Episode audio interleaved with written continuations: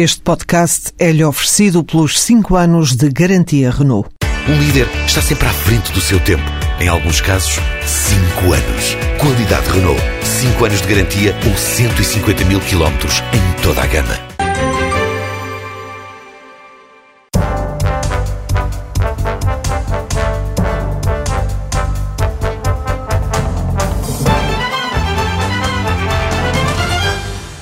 Experiência governativa não lhe falta, foi secretário de Estado de Maria de Lourdes Pinta Silva e de Pinto Balsemão e foi ministro do governo do Bloco Central de Mário Soares e nas duas maiorias absolutas de Cavaco Silva. Na política, foi ainda candidato à Câmara Municipal de Lisboa e à Presidência da República. Em 1994, enquanto Ministro das Obras Públicas de Cavaco, enfrentou a fúria popular no buzinão da Ponte 25 de Abril e mais tarde foi responsável pela decisão da construção da Ponte Vasco da Gama, concurso que viria a ser ganho pela Luz ao Ponte, que 12 anos mais tarde viria a presidir. Joaquim Ferreira do Amaral, vamos começar pelo país. As sondagens mostram que a maioria formal que existe na Assembleia da República já não tem correspondência com a população. O que é que o Presidente da República deve fazer? O que é que espera de Cavaco Silva, com quem trabalhou durante 10 anos no governo? Bem, eh, julgo que o Presidente da República vai continuar a fazer o que tem feito. Isto é, não ser ele a acelerar uma agitação política que, do meu ponto de vista, não seria útil nesta fase. Portanto, ele vai tentar preservar uh, o governo aquilo que possa e deixar que o calendário político siga o seu curso normal. Isto é, quando chegar à altura das eleições, logo se vê. Para já, julgo que hum, fazer uma antecipação daquilo que é a presunção dos resultados das eleições, julgo que era mau. Era mau para toda a gente. Enfim, se for inevitável, tem de se fazer. Mas não é qualquer coisa que fosse que seria positivo para o país. Mas concorda com esta análise de que a maioria uh, formal que existe na Assembleia da República já não corresponde ao sentimento da população? Eu não posso concordar porque eu não sou empresa de sondagens e não sei. Mas, eh, enfim, se as sondagens disserem isso, eu não faço ideia se isso, mas se disserem isso, é o que aparentemente dizem. É o que, pronto, se é assim, é assim. Uh, mas sei que nestas coisas, e nestas maiorias e minorias e, e coligações, as coisas vão e vêm. Eles têm altos e têm baixos e tudo. É muito mal, do meu ponto de vista, pensar que quando uma maioria que existe no Parlamento está em dificuldades, isto é, uh, não atinge em sondagens aquilo que, foi o que é o seu valor uh, para poder ter uma maioria, é muito mal que as pessoas se habituem que nessa altura eles têm de sair. Porque isso, na minha opinião, adultera um pouco o que é o nosso regime político e, do meu ponto de vista, não beneficia ninguém. Então, uh, Passos Coelho deve insistir na legitimidade democrática e governar de costas voltadas para os cidadãos? Isso é um comentário seu. Pergunto-lhe, pergunto-lhe se deve. Eu acho que não, mas se, se, acha que é de costas voltadas para o cidadão... É essa a ideia que... que... É a sua ideia. Mas, não é a sua? Não tenho a certeza que seja assim. Como digo, estamos a falar de sondagens e é, portanto, muito difícil uh, ter isso como certo. Uh, o que é certo é as eleições. Bom que se verá. Uh, para já, essa, essa, esse pressuposto do costas voltadas para os cidadãos é um bocadinho pressuposto um bocadinho forte demais. Mas porque... não concorda que não há consenso no PSD, não há consenso no governo. A oposição está cada vez mais afastada existem condições para governar, para Neste concluir momento, esta legislatura? Neste momento, julgo que sim. Uh, as maiorias, uh, as aprovações que são chamadas a ser feitas no Parlamento têm sido conseguidas até agora. O que não quer dizer, não estou aqui a, a, pintar as coisas de uma cor diferente do que elas são, o que não quer dizer que se me perguntasse, se houvesse agora eleições, a atual coligação ganhava, francamente não sei, e se calhar terá, estaria muito tremida nesta altura. Mas, na realidade, não é disso que se e trata. E o PSD ganharia? O PSD não ganhou das últimas eleições, quer dizer, a verdade é que também não sei. Não sei. De maneira que eh, nestes, nestes suponhamos e nestas especulações é que não nos podemos perder.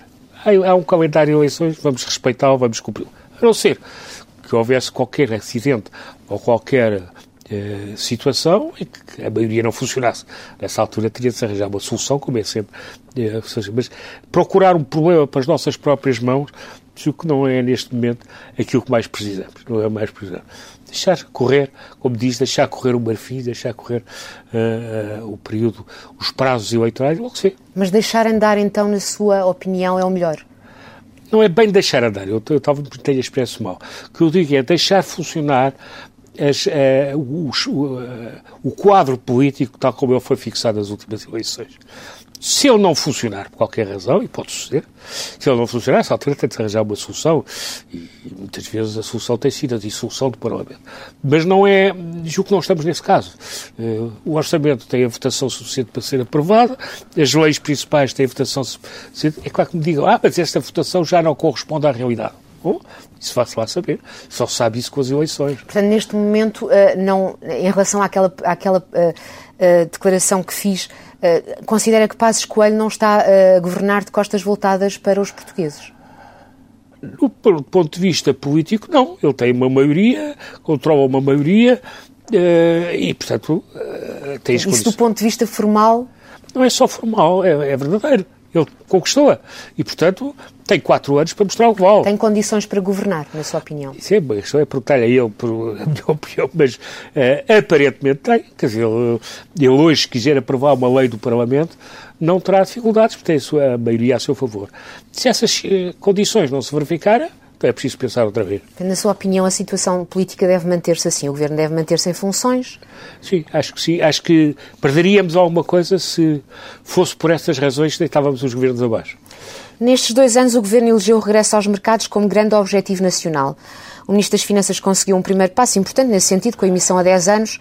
Dado que o país tem agora de entrar numa nova fase de investimento e crescimento económico, ainda faz sentido manter um homem com o perfil de Vítor Gaspar no Ministério das Finanças? Acho que não faz sentido é substituí-lo, do meu ponto de vista, porque está, uh, ele está a fazer, está a seguir a sua política, aquilo que disse que ia fazer. Acho que não seria muito curial travá-lo ao meio da viagem. Acho que assim. Insisto, a menos que se venham a dar condições que justifiquem que isso se faça. Mas neste momento, deixá-lo seguir. Depois logo se vê. Será julgado. Mas não acha que, que, insiste muito depois logo se vê, vamos deixar andar? Uh, eu acho que sim, mas é o que eu tenho de dizer. Porque. Uh, o país suporta esse tipo de. de... Eu acho que não suportava, era ao contrário. É o deixa andar e o logo se vê? Não, eu acho que não suportava, era ao contrário. Nós teríamos, teríamos uma situação muito difícil se de seis, seis meses mudássemos ministro das Finanças. É, é sempre complicado, não, não, não funcionava. Não e provavelmente até iludia as pessoas, porque quando se muda um ministro há sempre o estado de graça. E as pessoas acreditavam, oh, agora desta vez é que é, que isto vai andar. Até depois cair mesmo, porque, uh, a ver, eu não faço ideia uh, se, se há alguma alternativa àquilo que está a ser feito funcionaria melhor. Mas a verdade é que nós temos que passar por este cálice de fel. Já tem de ter essa noção. E não é, e não devemos culpar o Ministro das Finanças que o está a fazer. Pelo contrário, devíamos dizer, sim senhora, pronto, olha, eu tenho de remer. Isto significa que o Ministro das Finanças tem atuado sempre bem, se calhar não, não, conheço as coisas ao pormenor para poder isso, mas afianço que não, deve ter cometido muitos erros. A sua missão não chegou ao fim? Ou seja, a missão deste Ministro das Finanças não chegou já ao fim? Não, acho que não. Eh, a missão dele é arranjar a maneira de a gente não estar falido. E, e, neste momento ainda estamos com essa ameaça em cima. Uh, acho que isto quer dizer que tenho a certeza que ele vai resultar? Não tenho. Mas isto vamos ver na altura própria. Outra, outra missão que o, que o Governo tem, uh, para além de resolver uh, os problemas orçamentais e financeiros do país, é também uh, fazer Portugal entrar numa nova fase de crescimento e de investimento. todos os analistas, pelo menos, apontam para essa necessidade muito, muito urgente e muito, muito importante. ora, o Governo prevê para 2014 um crescimento da economia portuguesa de 0,6%, mas ao mesmo tempo anunciou um pacote, um novo pacote para a reforma do Estado que inclui uma austeridade grande nesse ano de 2014. estes dois dois fatores conjugam-se bem? Ou, perguntando de outra forma, acredita nesse crescimento de 0,6% no próximo ano? Eh, não tenho outro medo de acreditar. Não tenho razões para dizer que não vai ser assim. Não tenho. Uh, as posições do Ministro Gaspar não têm sido as mais... É verdade que em alguns aspectos falhou. E a gente sabe que previsões falharam. Mas neste caso particular, a única coisa que eu acho, e isso repito, é que é muito mais importante do ponto de vista o crescimento económico de qualquer outra coisa. A gente tem de ter a noção disso. Que este, uh, hoje, esta crise abriu as portas a, a, a considerar-se que a política é feita por macroeconomistas. não é? Quer dizer, nós temos de ter a noção, como é uma noção importantíssima e dá um contributo muito importante, até porque sabem dizerem quais são os nossos pontos fracos, mas há uma questão que é primordial, que é a economia. A gente, se não produzir, se não vender, se não tiver uma, uma atitude de crescimento, não há finanças que resistam, não há finanças que resistam, não vale a pena. O inverso não é tão verdade como isso, mas, mas também é verdade. É, é, nós temos de ter a noção de que é importante é produzir. E produzir o quê? Fábricas, agricultura, coisas que se vendem, chamados bens transacionáveis. É essencial, porque se não fizermos isso, não temos solução. Ainda bem, ainda bem que me fala nesse aspecto, porque, porque a pergunta seguinte tinha era exatamente sobre isso. Ou seja, uh, um dos aspectos uh, fundamentais para que o investimento aconteça uh, é a carga fiscal e a estabilidade fiscal no país. Ora, o Ministro da Economia bateu-se durante algum tempo por uma, por uma taxa reduzida de IRC de 10%, seria a mais baixa da, da zona euro, para novos investimentos produtivos. a ideia acabou por não vingar no governo, que entretanto criou uma comissão uh, para a reforma uh, do IRC, mas essa reforma só vai entrar em vigor no próximo ano. Não será tarde demais? Ah, se me disser que era, que era melhor que tivesse sido primeiro, também concordo. Estas medidas desse género, quanto mais depressa se fizerem, melhor. Mas também, se calhar, houve condições que impediram que isso fosse feito assim. Uh, gente, não é simplesmente ter uma varinha de caudal, eu quero que seja assim, não é? Tem de haver condições para que seja possível. Eu não estou. Uh, julgo que a questão essencial para o arranque da economia, uh, e que é sempre, em regimes, sobretudo, de mercado livre, é haver a noção de que as pessoas, metendo-se nessa atividade económica e produzindo, ganham dinheiro. Quando isso ficar, na, na minha opinião, claro na, na, na mente da, da, da população e daqueles que podem, essa altura a economia crescerá.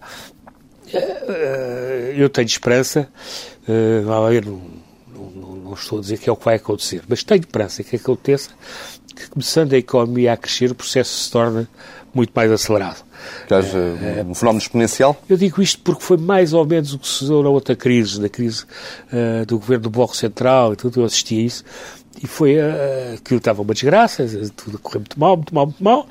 O professor Hernani Lopes foi um bocadinho Vitor Gaspar, teimoso, teimoso, teimoso, vou aqui até ao fim. Depois a economia começou a crescer.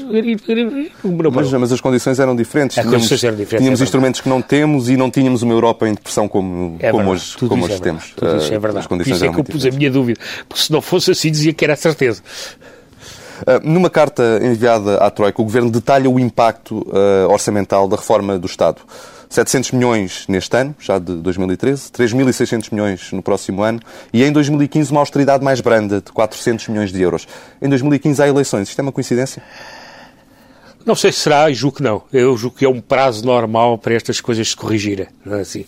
Agora é que a gente está a ver com esses números como enlouquecemos todos uh, quando nos convencemos que éramos ricos. Quer dizer, enlouquecemos. Foi, foi autenticamente isso.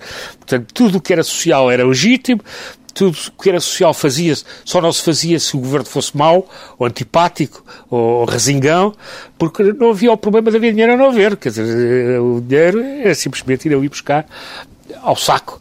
Portanto, fomos buscar o saco, nessa situação. E, portanto, essa correção que tem de ser feita de uma maneira ou de outra, indica claramente até que ponto estávamos desviados daquilo que são as nossas possibilidades. Engenheiro, não respondeu à minha pergunta. 2015 é um ano em que há eleições e em que a austeridade vai ser mais branda. Há aqui uma lógica eleitoralista ou não? Eu julgo que não.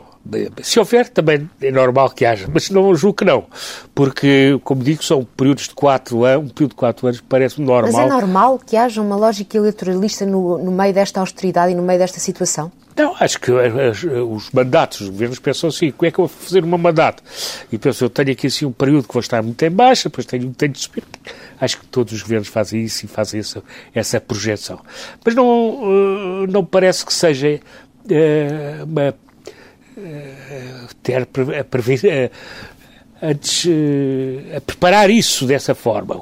O que sucede, com a minha opinião, é que uma correção destas de rumo, que é muito difícil de fazer, como estamos todos a ver, julgo que o período de quatro anos não é, não é demais. E penso que é o que vai suceder. Acredito que se chegue ao fim dos quatro anos e não tenha feito a, esteja feita a correção, também pode acontecer, porque tudo isto é muito difícil, muito difícil. Em 1994, com o país a crescer, e uma taxa de desemprego de apenas 6,8%, ou seja, por muito menos, enfrentou, enquanto ministra, a revolta popular com o buzinão da Ponte 25 de Abril. O bloqueio, a carga policial, um tiro contra um jovem que acabou por ficar tetraplégico. Uh, hoje nada parecido acontece. Os portugueses mudaram. Qual é a explicação? Uh, que, qual é a sua explicação para o facto de, de, de ter mudado e o país ter mudado e de não acontecer hoje com, com uma situação muito mais grave, não acontecer hoje uma situação de, de, revolta popular tão grande oh, quanto a que aconteceu há a, quase 10 anos? A explicação uh, para o buzinão há mais de 10 está, anos, está, está explicado. Agora, para agora não haver buzinão, agora haver um buzinão, minha opinião é porque as pessoas compreenderam. Eu acho que as pessoas compreenderam, até compreenderam muito claramente qual é a situação do país e pior que isso, as pessoas compreenderam provavelmente não há alternativa a isto. A alternativa àquilo que estamos a fazer é, seria pior. É o que as pessoas pensam. Se não pensassem assim, é, evidentemente que havia uma situação social muito diferente. As pessoas têm a noção de que o país está muito mal, que financeiramente estamos nas ruas da amargura e que é preciso fazer uma correção. E compreendem que essa correção há de ser sempre dolorosa, de uma maneira ou de outra. Portanto, têm esta compreensão. Obviamente que a compreensão não é dizer que estão satisfeitas com o que está a suceder, não estão com certeza. Não estão com certeza. Mas compreendem que se calhar não tem alternativa, têm isto. Mas essa, essa compreensão uh, não terá um dia um limite? Por exemplo, a questão das pensões, que agora está muito uh, em discussão na praça pública, ainda não se percebeu muito bem como é que isto vai acontecer, uh, mas parece que há umas, um conjunto de políticas que ao longo desta crise têm sido direcionadas especificamente a dois grupos sociais sociais, os funcionários públicos por um lado, os pensionistas por outro. Uh, agora poderá haver retroatividade no, na fórmula de cálculo das pensões. Uh, este, este, tipo de medidas não pode, uh, digamos, minar essa compreensão? Claro que pode. Quer dizer, minará, sobretudo, se as pessoas perceberem que são desnecessárias. Quer dizer, que, que há alternativas. isso com certeza que mina. Dizer, como, é que, como é que olha para, para este tipo de, de, medidas? Bem, sei que há muito tempo que abandonou. Claro que abandonei, mas eu teria ter, se estivesse no Conselho de Ministros, não seria em princípio contra, porque não é, não é legítimo ser contra quando o que está em jogo é o país não fluir. Seria com certeza, era muito preocupado em perceber quais são as alternativas que há, para poder escolher eh, aquela que seria socialmente menos nefasta. E por isso, não sei, mas as pensões é de facto grave, eh, as pensões, e realmente só se não houver alternativa de todo é que é, é que deita mão a isso. Uh, mas uh, era a minha preocupação, era ter a certeza de que esta seria a única alternativa possível. Já agora, ainda em relação a essa questão, como é que olha para o facto do Governo dizer que uh, não quer aplicar essa medida, mas ao mesmo tempo mantém-na na lista de medidas uh, ah, que, que envia a Troika? Quer dizer, uh, vai ver, a última coisa que a gente pode aceitar é que o país vá à falência. E, portanto, o que tem é encar as medidas possíveis para evitar a despesa, o que é que se pode cortar, e depois escolher as, as menos piores. São sempre todas más, mas escolher as menos piores. E por isso é essa, é essa escolha que vai ter de ser feita agora, e mais, não é só ter sido feita a escolha. O Governo tem de mostrar isso à, à opinião pública. De facto, não há outra alternativa se aceitar mão dessas medidas. Foi Ministro das Obras Públicas do último governo de Cavaco Silva, ou seja, foi o responsável por grande parte das grandes obras que tão criticadas têm sido e que muitos, inclusive é do seu partido, o PSD, dizem ter sido um erro. Assume o exagero e sente-se o Ministro da Dívida Pública? está a dizer uma data de coisas que não são verdade. Tem que começar uma, outra. Bem, não tive dívida pública nenhuma. Não, não constitui dívida pública. Fiz essas obras sempre com o orçamento tal como estava, até ao limite. Assim, segundo lugar, não vejo nenhum, ninguém do PSD a criticar essas obras. O que criticam são as obras que agora se fazem sem clientes. Essa é, essas é que, obviamente, e essas é que criam dívida. Como não têm receitas, têm, têm, têm dívida. Portanto, eu, na altura, fiz as obras que devia ter feito, eu, eh, e não me arrependo de nenhuma, não houve nenhuma que eu dissesse, olha, esta, por acaso era escusado ter feito. Não acho que foi, for, é, esse o que seria o país se a autostrada Lisboa-Porto, a autostrada de Cascais, eh, isso seria fatal para o país, o país não tinha andado para a frente. Portanto, se me pergunta se estou arrependido, com certeza que não. Estaria, se tivesse feito obras, só por gosto de fazer obras, isto é, por fazer coisas que hoje em dia, infelizmente, a gente vê, autostradas não têm clientes. Bem, e custaram uma data de dinheiro e não têm clientes. Isso não fiz, nem o faria, nem o faria, tenho de dizer assim. Devo dizer que as minhas prioridades uh, a seguir às estradas, que as estradas devias fazer, era o comboio, Uh, tinha uma grande. Uh, ainda fiz algumas coisas de comboio importantes, mas acho que o dinheiro que teria depois era para isso. Não me passaria para a cabeça fazer mais autoestradas, sobretudo autoestradas inúteis, não, não passaria para a cabeça. E, portanto, acho que não foi essa crítica, uh, não é verdadeira. Não, não sente ninguém... que gastou mal dinheiro em obras desnecessárias? É o que eu acabei de dizer, acho que não. Não gastei um tostão em obras desnecessárias. Aliás, se me disser uma que eu não tivesse ter feito, diga que eu vou reconsiderar esta minha afirmação, mas não há uma. No, capítulo, no capítulo da estrutura ferroviária, Portugal ainda tem uh, margem para evoluir? Tem. Uh, eu sempre disse que o TGV era um erro e era um disparate fatal. Aliás, hoje estamos a ver o que é que seria. E acho que devíamos desenhar uma rede ferroviária nova em Portugal, a chamada uh, também de comboio de alta velocidade, porque o comboio de alta velocidade é entre 100 e 400 km por hora, mas não para TGV. Devia fazer uma alta velocidade para 200 km a hora. Mais virada para mercadorias ou para passageiros? Não, não, passageiros, passageiros. Mercadorias também, mas não é, não é a prioridade das prioridades. Ainda assim, a questão das mercadorias é importante por causa das exportações. Claro não? que é, mas não é, não é a questão essencial. Mas ter comboios intercidades, uma rede ferroviária de 200 km por hora era um benefício para o país. E valia a pena gastar algum dinheiro nisso, uh, enfim, com a calma de vida, porque... Mas Portugal teve uma tradição ao longo de décadas de desvalorizar a rede ferroviária, não é? É por uma razão, quer dizer, a história foi esta. Uh, nós tivemos muito cedo rede ferroviária em Portugal, já há dois séculos, uh, rede ferroviária. Essa rede ferroviária é desenhada para um fim que depois desapareceu. Era para levar as pessoas a casa. Por isso é que havia os comboios a serpentear a serra, porque eu uh, passava para as aldeias, para várias... Desapareceu, porque já não é preciso comboio para isso. Faz com caminhonetes, com o que se dizer. Hoje o comboio é, é, é, o objetivo do comboio é fazer os, os grandes trajetos, uh, as grandes artérias. Os vasos capilares depois ficam para, para as caminhonetes. E, portanto, a rede ferroviária, tal como existia há dois já não serve para nada. O que serve era uma nova rede ferroviária. Vou dar um exemplo. O caso Lisboa-Porto. Lisboa-Porto, que é a espinha dorsal do nosso caminho de ferro, está neste momento, já tem um investimento bastante grande para transformar numa linha de 200 km por hora. E há partes do circuito que já se fazem a 200 km por hora. Isso é o que devia ser o nosso objetivo uh, para um país como Portugal, é isso que, é, que era necessário. E, e, o que não significa que não fosse muito caro na mesma, mas tem uma grande vantagem em relação ao TGV é que o comboio de alta velocidade dessa velocidade aproveita uh, o leito ferroviário que já existe, ao passo que o TGV é um completamente novo. Além do defeito de ser um investimento maciço de repente, ainda tem outro defeito, é que uh, tem de se fazer uma vez. Quer dizer, não se pode fazer agora, vou fazer 30 km. Depois, para daqui a dois anos, no orçamento, vou fazer mais 30. Não se pode fazer TGV. E no outro pode. E, e portanto, era isso que eu lançar-me num programa desses uh, para a linha ferroviária. A ferrovia é muito necessária e, surpreendentemente, no fim do século XX, tornou-se ainda mais necessária, foi o problema da, da ambiental. E chegou-se à conclusão que não era sustentável fazer assentar os transportes em transportes de motor de combustão. O seu irmão, o professor universitário João Ferreira do Amaral e conselheiro do antigo uh, Presidente da República Jorge Sampaio, considera Mário que... Soares também. E Mário Soares também. Considera que a solução para Portugal é a saída controlada do euro, porque a moeda única não permite a resolução dos problemas estruturais do país. Neste aspecto, continua afastado, separado à nascença do seu irmão e a defender, acima de tudo, a manutenção de Portugal na zona euro? Mais ou menos isso. Eu tenho, eu conheço muito bem uh, as ideias do meu irmão, com quem aliás discuto muitas vezes isso, tem a ver com os argumentos dele são fortíssimos e não, não os desvalorizo. O meu irmão tem esta qualidade que eu admiro imenso, que é a seriedade intelectual. É uma pessoa de uma seriedade intelectual a toda a prova, portanto, diz o que acha e diz com fundamento. E também neste caso tenho. Noutras áreas, eu uh, acho que não tem.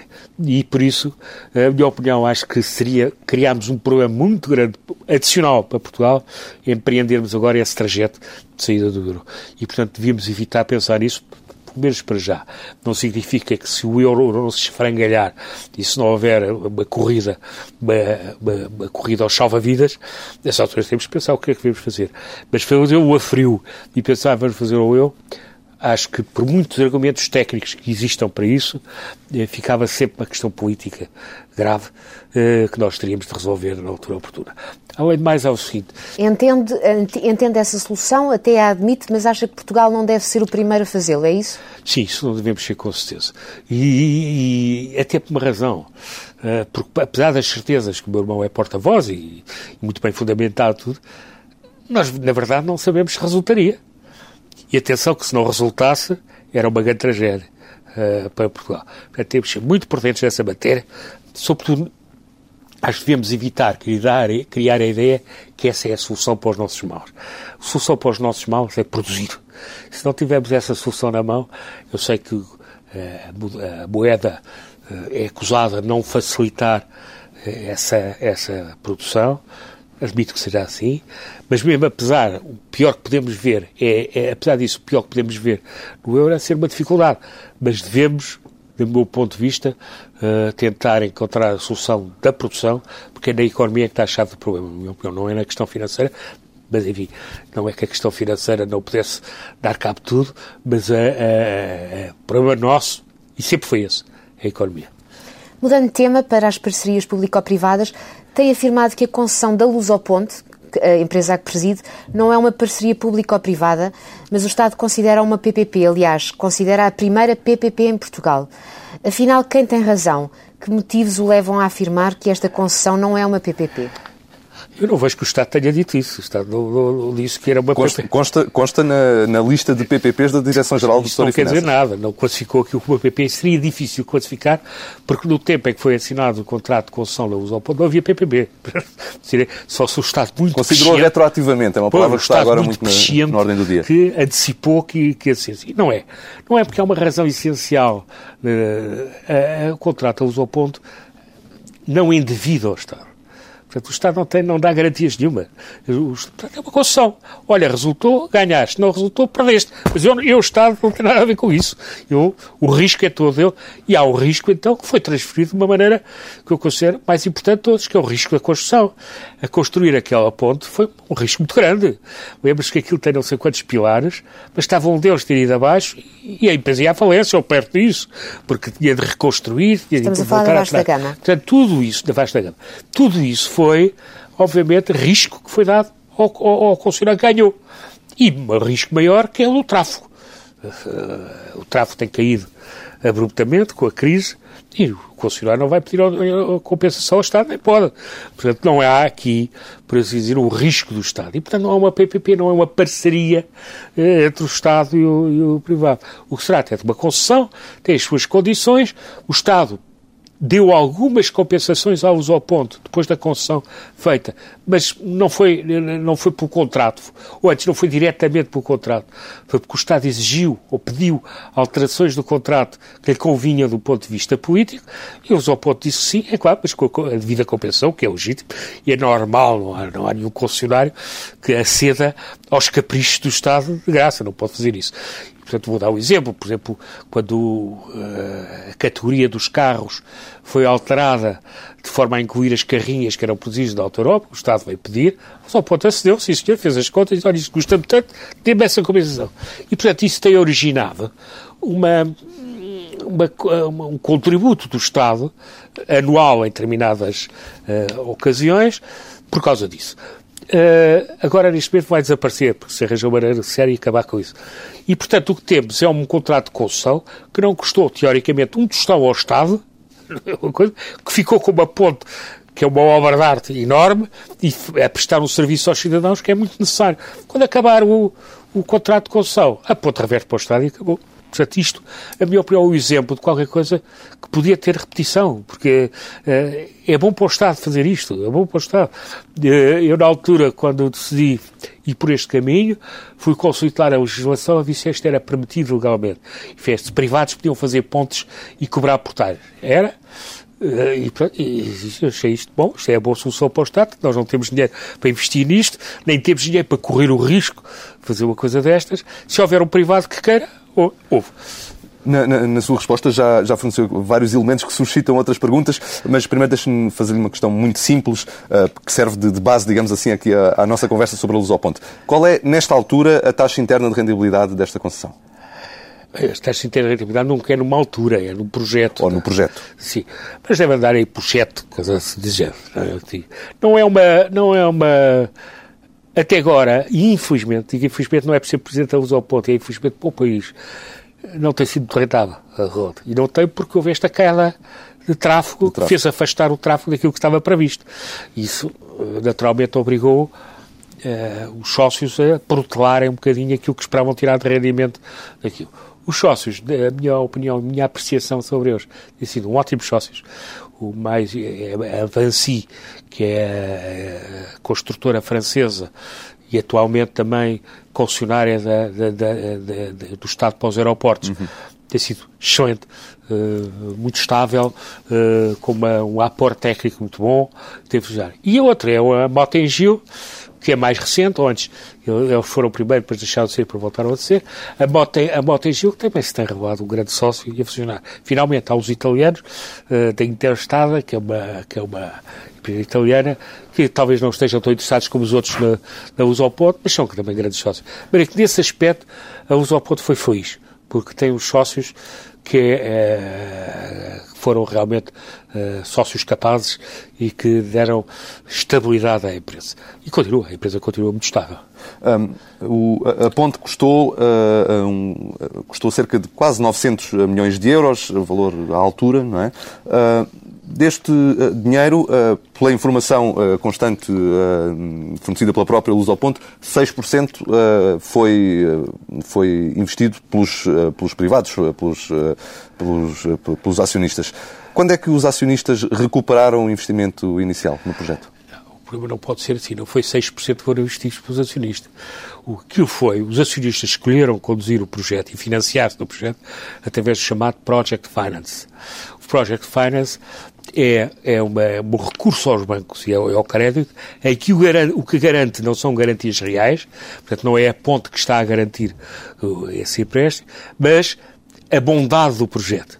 Quer dizer, o projeto é tão bom que o risco para as instituições financeiras é muito pequeno. E foi isso que eles fizeram.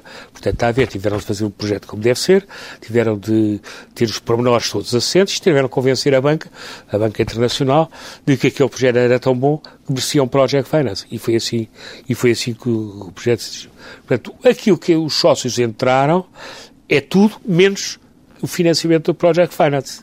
Assim. O que eles recuperaram, até agora, eu acho que nada porque, como digo, a empresa ainda não distribuiu, só houve um ano que distribuiu uh, dividendos e, portanto, continua à espera. Neste momento, a grande preocupação da Luz ao Ponto é que os bancos que se encarregaram do Project Finance mantenham a confiança na Luz ao Ponto. E, portanto, não podemos brincar com isto, não podemos ceder uh, a facilitismos, não podemos. Os bancos estão a observar. É banca, sobretudo, nacional ou estrangeira? Estrangeira é a banca estrangeira que está a observar e está a ver se eu estou a brincar com isto ou, ou, ou se é sério. Porque eles têm meios, se estivermos a brincar com isto, de, como se costuma dizer, nos tramar. Basta uh, exigir o, o, pagamento do empréstimo. Portanto, temos de ter muito cuidado e, e vamos continuar a ter, dar confiança à banca estrangeira. Acho que o Governo também deve ter do meu ponto de vista, se posso dar um conselho a um governo, deve ter essa preocupação. Porque houve aqui uma fase, não sei se recordam, que o governo começou a falar dos exclusivos e que ia fazer outra ponte e que ia romper o contrato. Assim, isso foi uma coisa horrível, porque isso, para a banca estrangeira, arrebitaram logo as orelhas. que é isto? Então eles não vão cumprir o contrato.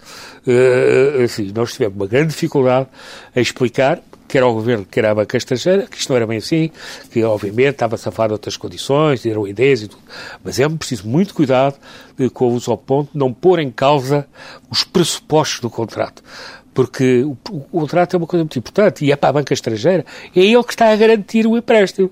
Se o contrato desaparece, a banca estrangeira exige logo o seu dinheiro, a empresa faliu e a uso ao ponto fica entregue à banca fica, nesse caso, ficaria entregue à banca. De maneira que acho que não é. Uh, os governos têm que ter cuidado com isso. Porque está em causa também uma coisa muito importante que é o investimento estrangeiro. Porque é que uh, este houve, houve seis candidatos a uma coisa destas. O negócio não era assim um grande negócio. E tinha riscos muito grandes, porque uh, o concessionário assumiria os riscos todos. A razão foi porque havia uma grande confiança em Portugal, na altura. É, Portugal respeita os contratos de concessão, respeita os contratos tal igual como estão escritos. Nunca houve um contrato de concessão que desse em litígio, e é verdade. Nós temos uma tradição de 100 anos de contratos de concessão sem litígios. E, portanto, é, dizer, o que lá está é o que lá está e acabou-se. Mas esses, esses, essas preocupações uh, que já sublinhou uh, não deveriam ter ficado já acauteladas com uh, as várias compensações que também já mencionou que o Estado foi dando à luz ao ponto ao longo destas nove renegociações do contrato de concessão que já não, existiram? As compensações são neutras, não é? Porque a luz ao ponto não ficou a ganhar com elas, nem o Estado. O Estado gastou, foi dinheiro, a determinados fins políticos que achou que mereciam. E para isso pediu a Luz ao Ponto para fazer determinadas coisas. E Luz ao Ponto não lucrou com essas... Não, nem, nem podia. Nem podia. Portanto, esses contratos não houve negociações, houve avaliações de quanto é que custava isso, e os ao ponto uh, ter, não temos consciência de alguma vez ter ganho dinheiro com isso, e o Estado também sabe que não ganhamos. E... Sem, sem querer entrar em questões demasiado técnicas, que não são para aqui chamadas, ainda assim uh, gostaria de lhe perguntar o seguinte. No acordo de 2001, no acordo global de 2001, nessa renegociação, houve uma alteração significativa ao contrato que deixou de estar, segundo li, indexado ao tráfego e acrescentou dois anos ao prazo de concessão, que passou de 33 para 35 anos. Ora, o juiz jubilado Carlos Moreno, juiz jubilado do Tribunal de Contas, diz que só por esta via a Luz ao Ponte vai receber 560 milhões de euros a mais, quase 10 vezes uh, o investimento inicial dos acionistas, fazendo contas simples a partir do custo da ponte. É verdade ou não que a Luz ao Ponte vai receber isto? Não é exatamente, Não é exatamente. Em primeiro lugar, deixe-me estar à vontade para dizer o que tenho a dizer, porque eu, nessa fase, nem era governo, nem era certo. Luz ao Ponte. Portanto, não participei em nada dessa, desse tipo de negociações. Depois a questão do uh, do contrato demorar anos em vez de uh, na minha opinião é assim um mal. Eu um mal muito, para... É um mal o mal para o Estado, o bem para a construção. E na altura lutei muito para que o, o, o, contrato inicial tivesse número de carros a passar. E aqui está-se a falar na altura enquanto responsável enquanto, político. Enquanto era ministro. E lutei muito por isso, porque achei que era uma coisa boa. Uh, e depois deixou-se cair. Eu não posso também criticar. Era muito fácil para mim criticar, mas não critico, não sei as circunstâncias em que isso foi feito. Portanto, o que é que se ganhou com isso, não, não, não sei. Portanto, em princípio seria contra, mas logo se verá. Entanto, pois, a Uso ao Ponte não ganhou esse dinheiro. Isso é outro, não ganhou, como digo, o projeto é financiado pelos bancos. A Uso ao Ponte tem o seu investimento, que é pequeno em relação ao, ao custo do projeto, tem um enorme risco, que é, se aquilo corre mal, naturalmente desaparece, Uso ao Ponte, isso é, isso é, evidente, mas quem corre os riscos e quem tem a, certeza, tem a certeza que isto é bom, os bancos. Que isso é que permite à empresa pagar aos bancos. É assim. Portanto, se os bancos acharam bem, uh, é porque está bem com certeza, porque não, não, não autorizaria. Por é que não, a minha opinião, não é uma crítica um pouco injusta dizer que só por essa maneira os, os acionistas ganharam tanto. Ganharam, uh, os acionistas ganharam aquilo que é a, a, o lucro legítimo do seu investimento, que é pequeno que é. Para terminar, tenho aqui uma ou duas perguntas eh, sobre PPPs de uma forma genérica, não especificamente sobre a luz ao ponte. Uh, é um tema que sempre tem sido muito discutido ao longo do, do último ano, uh, para não dizer dois anos. O Estado tem encargos enormes com as PPPs, sobretudo rodoviárias, e o Tribunal de Contas arrasa a maioria destas concessões, destes contratos. O problema das PPPs está no próprio conceito ou na forma como ele tem sido aplicado em Portugal? Na minha opinião, é no próprio conceito. Uma razão. Uh, a PPP não só em si mesmo é um mau negócio. Porque é que PPP, as PPPs fazem? Tornam os construtores intermediários financeiros do Estado. O Estado pode pedir dinheiro emprestado porque já está nos limites. Eu já estava há muito tempo. Então o que é que se lembrou? Este é genial. E pedir aos, aos construtores para lhe financiar eles próprios as obras.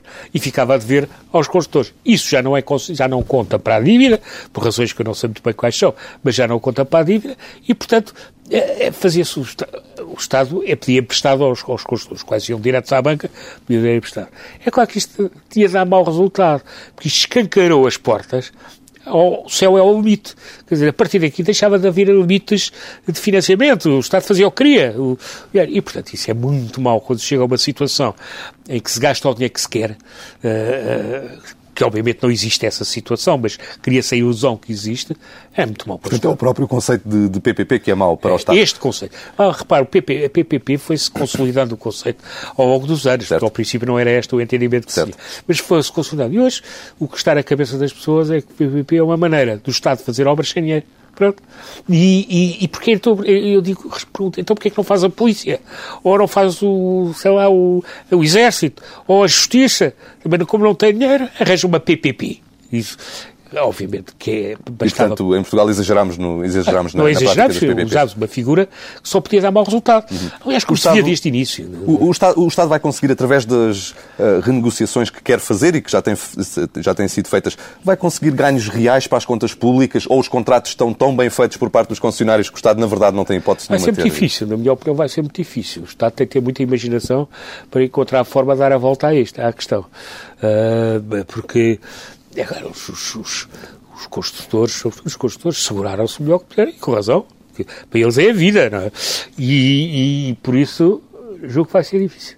Assim. Uma, uma, última questão, novamente sobre a luz ao ponte. Uh, o Estado quer avançar com mais uma renegociação, ainda não sei quando, uh, com a concessão da luz ao ponte. Uh, está disponível para ceder na, na, na, Claro, sempre estivemos.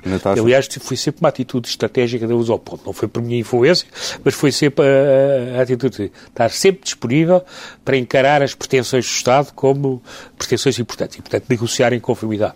Qualquer pretensão que o Estado tenha, nós estamos cá para negociar. Obviamente o Estado não esperará outra coisa de nós, é que não preservemos o equilíbrio financeiro do investimento. Isso tem de ser como digo até pela razão que expliquei, porque senão os bancos, os bancos internacionais saltavam-nos em cima e mastigavam-nos até ao tutano, como é evidente, não é? Então eu andei a emprestar dinheiro a estes, a estes tipos para eles andarem a brincar com isso. Claro que não podemos fazer isso, mas temos toda a disposição para uh, a ver quais são as pretensões do Estado. Embora neste caso, eu não vejo muito bem quais são uh, pretensões, porque explorar isto de forma mais barata, julgo que não é, não é fácil. Não é fácil. Nós hoje temos uma belíssima exploração, ganhámos o prémio uh, da revista Exame para empresas de transporte, pela segunda vez consecutiva, temos um bom serviço, fazemos o melhor que podemos, uh, e portanto, alterar isso para melhor não vai ser fácil, mas estamos perfeitamente disponíveis para isso. Engenheiro Joaquim Ferreira do Amaral, muito obrigado. Nada, ora é essa, tive muito gosto.